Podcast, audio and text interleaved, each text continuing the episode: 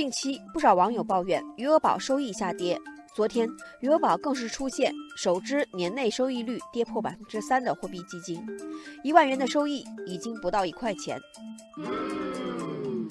实际上，不仅是余额宝，互联网宝宝类产品收益率都出现了大幅下跌，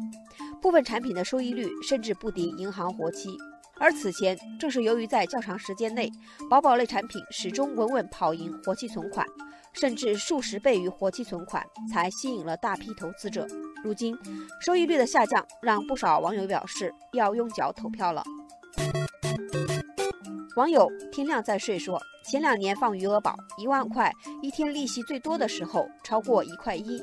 现在却只有八毛，真的降了不少，应该要考虑一下其他渠道了。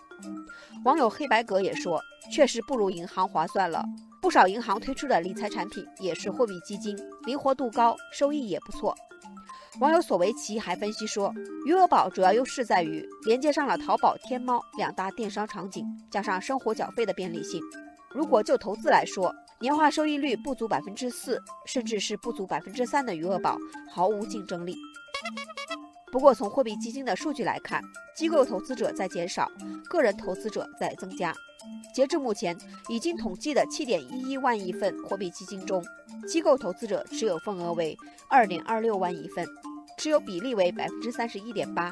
个人投资者持有份额为四点八五万亿份，占比为百分之六十八点二二。而在二零一七年年底，机构投资者和个人投资者的持有占比分别为百分之四十二点六四和百分之五十七点三八。不少网友表示，他们选择余额宝等，并不是为了收益率高，而是能随取随用，非常方便。网友杰克马就说，余额宝存取支付灵活，不用的时候还有利息拿，银行高也就高出那么一点，但是存取就太麻烦了。网友千里江山立场客观，他说各有各的好。支付宝和微信占据了大部分市场，扫码支付确实方便，但是理财的话，银行毕竟是专业的，无论是风险控制还是收益，都只会更强。网友金吉鸟表示同意，他说余额宝只能作为一种选择。现在投资渠道和理财产品都很多，从分散风险的角度，应该多元化，更应该专业化。